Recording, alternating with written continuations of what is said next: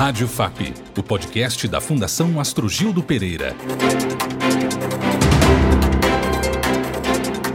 Em 10 de outubro, segunda-feira, é celebrado o Dia Nacional de Luta contra a Violência à Mulher. A data foi instituída em 1980, após uma mobilização feita em São Paulo por mulheres que ocuparam as escadarias do Teatro Municipal para defender seus direitos. Eu sou João Rodrigues e neste episódio vamos colocar em pauta a importância da equidade de gênero no Brasil.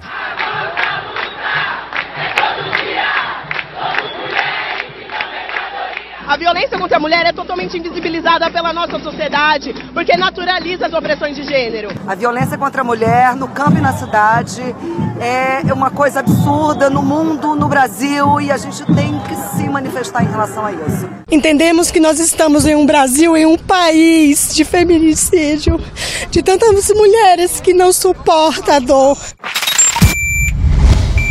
Rádio FAP. Especial Efemérides.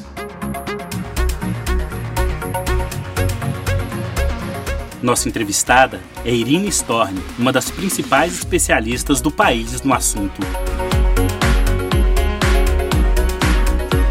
Irina Storni feminista, economista, formada pela Universidade de Brasília, é vice-presidente do Cidadania 23 no Distrito Federal. Em 2016, foi indicada para a Secretaria Nacional de Políticas para Mulheres, onde atuou por dois anos como coordenadora geral de Cidadania, Exercício de Direitos, Saúde, Poder, Educação e Cultura do Departamento de Ações Temáticas e como secretária adjunta da Secretaria de Articulação Institucional. Atualmente está subsecretária de Enfrentamento à Violência contra as Mulheres na Secretaria de Estado da Mulher do Distrito Federal.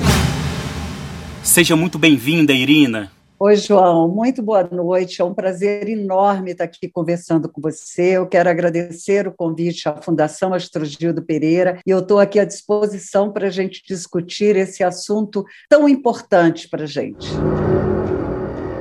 Em 2021, o Dia Nacional de Luta contra a Violência à Mulher completa 41 anos. O que marcou essas últimas quatro décadas? Então, João, o que eu quero dizer para você é que, antes de tudo, é preciso entender que esse dia ele vai além de uma simples data comemorativa. Ele tem raízes históricas e muito importante para nós mulheres. Você sabe que muita coisa mudou desde o primeiro protesto realizado por nós mulheres. Hoje nós já votamos, nós trabalhamos fora, nós desempenhamos funções que antes eram apenas realizadas pelos homens, porém todo mundo sabe, isso é uma realidade na nossa vida cotidiana, que ainda existe bastante discriminação por sermos considerados, vamos dizer, aquele sexo frágil. Então é preciso que a gente compreenda que essa data ela vai muito além de receber bombons, de receber flores. Essa data ela tem um cunho político muito forte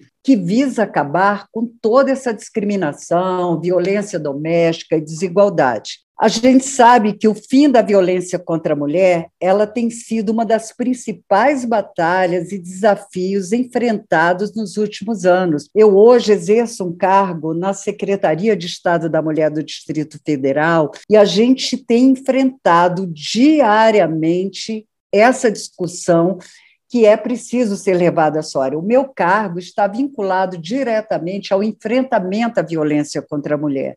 Então, assim, mesmo que a gente venha ganhando voz nos últimos anos, muita coisa ainda precisa ser mudada e melhorada para que nós, mulheres, possamos evitar e acabar com toda essa desigualdade.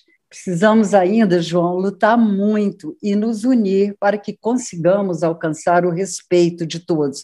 É desconstruir estereótipos de coisas de menino e de coisas de menina. E eu estou pronta, que esse é o meu enfrentamento diário, eu trabalho diariamente com isso, me deparo com situações muito difíceis de mulheres que sofrem violência e que não conseguem sair dos seus relacionamentos. É um assunto extremamente complexo complexo, multifacetado e que exige do poder público muitas ações, muitas políticas públicas para que a gente consiga vencer essa situação. Uma em cada quatro mulheres acima dos 16 anos disse ter sofrido algum tipo de violência durante a pandemia. Foi o que constatou um estudo feito pelo Instituto Datafolha, encomendado pelo Fórum Brasileiro de Segurança Pública.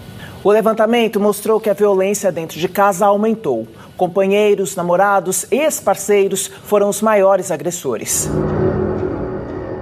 A violência contra a mulher impacta a saúde física e mental não só da vítima, mas de toda a família, especialmente das crianças. Quais os desafios precisam ser refletidos nesta área, que teve expressivos aumentos de casos na pandemia? Olha só, João, realmente a pandemia ela foi um dos fatores que provocaram muito o aumento da violência doméstica particularmente no Brasil, agora em 2020. A gente tem dados muito bem apresentados pela Organização Mundial de Saúde e que a gente remete também para outros países que determinaram o isolamento social como forma de reduzir a transmissão do vírus, mas nos trouxeram muitos problemas. Isso causou uma modificação significativa na vida cotidiana. Houve uma restrição da mobilidade, uma impossibilidade de sair de casa para estudar ou trabalhar, aconteceram perdas financeiras porque um, um ou outro perdeu o emprego, a redução do convívio social mais amplo. Então, possivelmente, em decorrência desses fatores, as preocupações com a saúde física foram somadas, isso aí a gente precisa ter bem claro, a crise psicossocial, causada em grande parte de transtornos mentais e da violência contra a mulher. A mulher estava dentro de casa, vivendo outras situações, sem poder se locomover do lado do seu agressor.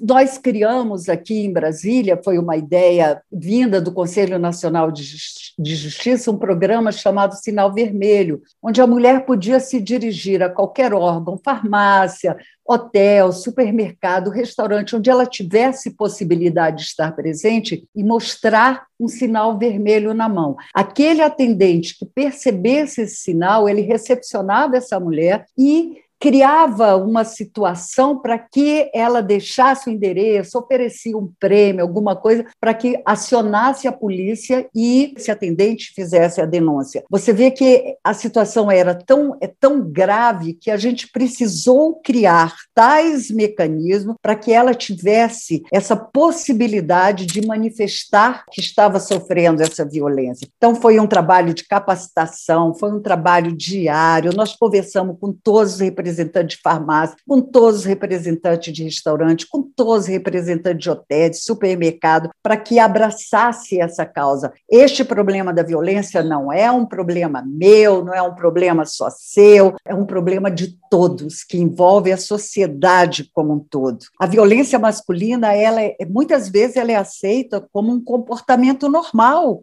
E em situações de, assim de crise, como se a resposta agressiva contra as mulheres fosse consequência natural de um momento de raiva ou de sofrimento pessoal. Nessa situação, João, as mulheres elas são acusadas de reações exageradas ou seu pedido de ajuda é ignorado. É difícil, é complicado, tivemos que agir imediatamente. A tecnologia nos ajudou muito, tivemos que criar canais de WhatsApp, tivemos que criar outras formas de comunicação para que as mulheres pudessem nesse momento de pandemia, onde havia esse isolamento, onde ela habitava diariamente, cotidianamente com seu agressor, para que ela pudesse dizer: Olha, me ajuda. E ela não estava só. Nós fizemos o nosso papel. Difícil? Difícil, mas alcançamos alguns resultados? Alcançamos. E assim isso nos trouxe muita satisfação.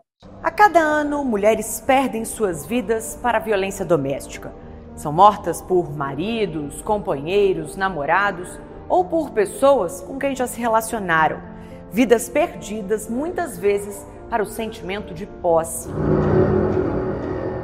O novo Plano de Segurança Nacional, divulgado nesta semana pelo Ministério da Justiça e Segurança Pública, foca em assassinatos e violência contra a mulher. O documento não cita medidas preventivas e investimento em educação. Endurecer a legislação é a melhor saída para esse problema social?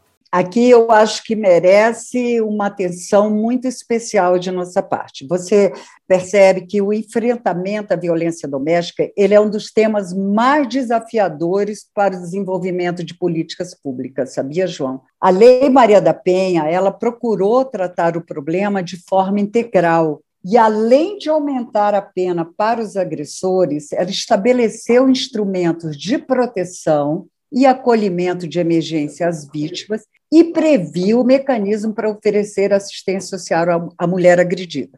Agora, você veja, passado 15 anos da vigência da lei, a real oferta dessa proteção, no entanto, ainda é insuficiente. Em 2011, foi criada uma CPI, uma CPMI, né, uma comissão mista de inquérito no Congresso Nacional, para investigar denúncias de omissão por parte do poder público com relação à aplicação dos instrumentos legais de proteção às mulheres, essas mulheres que estavam em situação de violência. E o relatório da comissão foi aprovado João, veja bem, em julho de 2013. E até hoje nós não temos dados disponíveis para se aferir essa mudança, né? No quadro de, de mudanças efetivas. Então, assim, eu, particularmente, tenho destacado sempre a importância de uma mulher cuidar da outra e meter a colher, sim. A denúncia, ela é fundamental. Você vê agora, há pouco tempo, nós tivemos o caso do jornalista, eh, aconteceu em Mato Grosso, que atentou contra a vida da ex-namorada e depois foi relatado que ela já se queixava desse problema.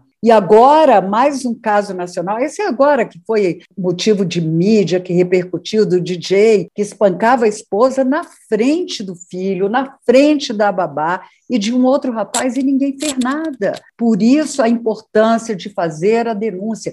E saiba, ela pode ser anônima, você não precisa se identificar. A escola, João, é um grande lugar de transformação e eliminação das diferenças e conflitos sociais. A gente sabe, assim, a gente trabalha com a prevenção também e a construção de uma sociedade mais igualitária, com mais respeito e melhoria de, né, das condições de vida das mulheres, passa pela educação.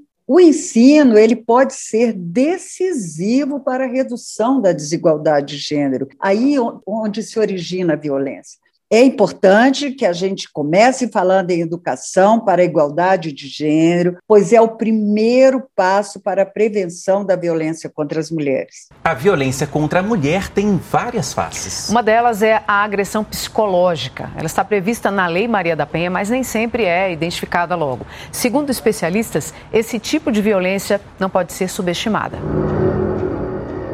Vítimas de violência doméstica, relações tóxicas, privação social e agressões psicológicas são 30 vezes mais propensas a morrer por suicídio, de acordo com o Anuário Brasileiro de Segurança Pública de 2021, divulgado pelo Fórum Brasileiro de Segurança Pública. O Estado tem dado o suporte necessário a essas vítimas no campo da saúde mental? Não, não, eu respondo assim afirmativamente. Nós não conhecemos muito esses dados recortados pelo viés de gênero. Nós sabemos que as tentativas de suicídio entre mulheres elas são maiores do que entre homens. Nós percebemos que o suicídio é fundamentalmente uma questão de gênero e que as vítimas constantes de violência doméstica, de relações tóxicas, como você falou, de privação social, de agressões psicológicas, elas são, pelos dados, como você falou, elas são 30 vezes mais propensas, eu confirmei esses dados, a morrer por suicídio. Então, você sabe que o combate a suicídio e a violência doméstica, eles devem caminhar juntos. Então, nessa perspectiva, as estratégias de prevenção ao suicídio e o combate à violência contra a mulher, elas se entrelaçam. Retirar mulheres da situação de violência, com certeza acarretará numa redução né, do índice de suicídios como todo. Então, assim, como a gente já falou, já reafirmamos muitas vezes, brigar só contra a violência doméstica não pressupõe apenas a criação de medidas protetivas, disseminação de informação ou estímulo à denúncia. Nós temos que derrubar barreiras que dificultam o empoderamento feminino, principalmente no que se refere à educação e à empregabilidade. A autonomia econômica é fundamental. Eu não vou dizer para você que a, as mulheres que têm autonomia econômica, elas terão uma vida muito feliz, sem nenhuma violência. Não, como eu já disse para você, a violência ela é extremamente complexa, envolve problemas muito sérios que a gente não julga, a gente tenta resolver. E a gente sabe que a política de gênero nesse governo que está aí é uma política em extinção. Nós tivemos retrocesso absurdo. Desde a posse desse presidente, programas e ações voltadas para as mulheres sofrem com falta de investimentos. Enquanto isso, os casos de violência doméstica e feminicídio não param de crescer. De crescer. Então, aí as estatísticas nos dizendo isso. Eu, eu trabalho com dados. Para eu fazer política pública, eu tenho que ter dados. E os dados são assustadores. E o que é preciso ser feito para mudar essa realidade? É preciso falar sobre gênero e sexualidade num Brasil assim, onde é que está exposta uma variedade de discurso que querem evitar que se debata gênero e sexualidade nas escolas, que querem tratar o tema hermeticamente encerrando só lá entre os muros da academia, num país que está imerso em supostas ameaças à estabilidade da família e da moralidade da brasileira, em razão do avanço de pautas feministas, porque nós avançamos muitos, e das minorias sexuais, é preciso desmistificar esse discurso. É uma batalha diária, é cotidiana. Eu estou te falando porque eu vivo isso diariamente. Nós temos aqui uma casa-abrigo, nós temos as casas-abrigos, eles trazem, a gente recepciona as mulheres que estão em risco de morte. Então, você vai num local desse, você se depara com mulheres queimadas, com mulheres espancadas, com mulheres que estão confinadas porque não podem voltar para sua casa. Então, investir investimento em educação é fundamental. E nós agora tivemos um retrocesso muito grande nessas nossas pautas e é preciso que a gente recupere isso. Mas é cada dia, é cada momento, é como eu disse para você, é um trabalho diário. E nesse trabalho eu estou inserida. E faço isso não como um trabalho, mas como uma missão, porque como mulher, eu reconheço que se a gente não conversar, se a gente não trabalhar hum. diuturnamente, com certeza, com investimentos na educação, nós não vamos sair dessas estatísticas cruéis com as quais nós estamos vivendo.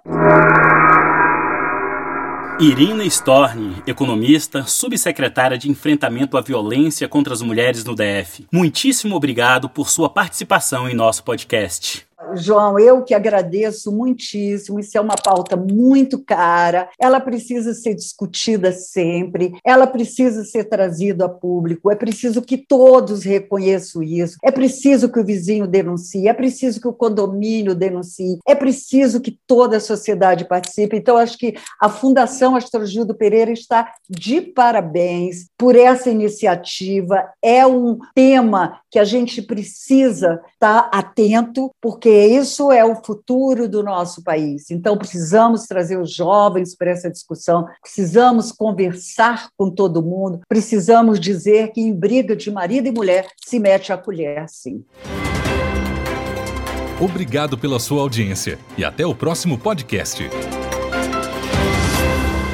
Saiba mais sobre a FAP em fundaçãoastrogildo.com.br.